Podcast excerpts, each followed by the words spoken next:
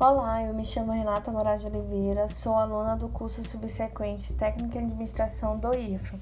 Trarei aqui neste podcast um pouco do que eu tenho aprendido na disciplina Fundamentos em Direito Tributário com a professora Natasha. Compartilharei com o tema Contribuição Previdenciária que incide sobre a folha de salário. Você sabe o que é contribuição previdenciária? Se você sabe, você ainda tem dúvida? Se você ainda não sabe, continue nos escutando. A aposentadoria é um direito garantido por lei aos brasileiros. No entanto, para conseguir esse benefício, é preciso estar dentro de uma série de critérios estabelecidos pela legislação previdenciária. Fazer a contribuição previdenciária é uma das obrigações dos cidadãos que queiram se aposentar no país. Apesar de estar presente na vida da maioria dos brasileiros, Muitos ainda não sabem como funciona a contribuição previdenciária e como o valor é calculado. Será que é o seu caso? Você tem dúvidas sobre esse assunto? Continue escutando o nosso podcast. A contribuição previdenciária é um pagamento de natureza tributária que é destinado aos gastos com previdência social. Dessa forma, a Previdência Social é um programa de seguro público que concede vários benefícios segurados, como aposentadoria, auxílio reclusão, auxílio doença, salário maternidade e pensão por morte. Isso tudo está previsto na Lei 8.213 de 1991, que dispõe sobre a finalidade da Previdência de acordo com o texto. Previdência Social, mediante contribuição, tem por fim assegurar aos seus beneficiários meios indispensáveis de manutenção, por motivos de incapacidade, desemprego involuntário, idade avançada, tempo de serviço, encargo familiar, prisão ou morte daqueles que dependiam economicamente. Para ter esse acesso, o segurado realiza então uma contribuição mensal que é descontada do seu salário automaticamente. Também existe casos de trabalhadores autônomos que faz a sua contribuição por meio da DAS, é uma taxa obrigatória para o MEI, que é microempreendedores individual. O responsável por fazer esse, recolhi esse recolhimento concede aos, e conceder aos benefícios é o INSS, Instituto Nacional de Seguro Social o órgão do governo criado para proteger os direitos dos cidadãos e garantir promoção do bem-estar social. Existem dois, dois tipos de segurados que realizam a contribuição previdenciária no Brasil: os segurados obrigatórios e os segurados facultativos. Qualquer pessoa que exerça uma atividade remunerada, ela é obrigada a começar a pagar o INSS, seja iniciativa privada ou de forma autônoma.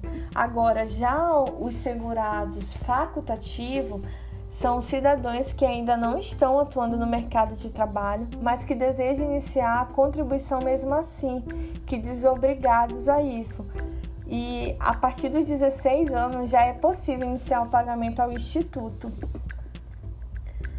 É, já vimos aqui que a contribuição previdenciária é uma parcela mensal paga por segurados obrigatórios ou facultativo, bem como quais são os objetivos desse pagamento.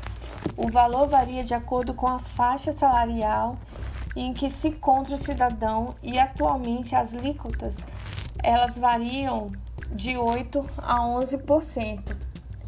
É, nas novas regras, as alíquotas de contribuição previdenciária vão variar entre 7% a 22%. E o que eu achei interessante é exatamente essa mudança, né? Porque agora é, as porcentagens ela é proporcional, né? De, que na antiga regra não era e que se tornava injusto até mesmo para, para alguns de, de, de alguns faixa de valores.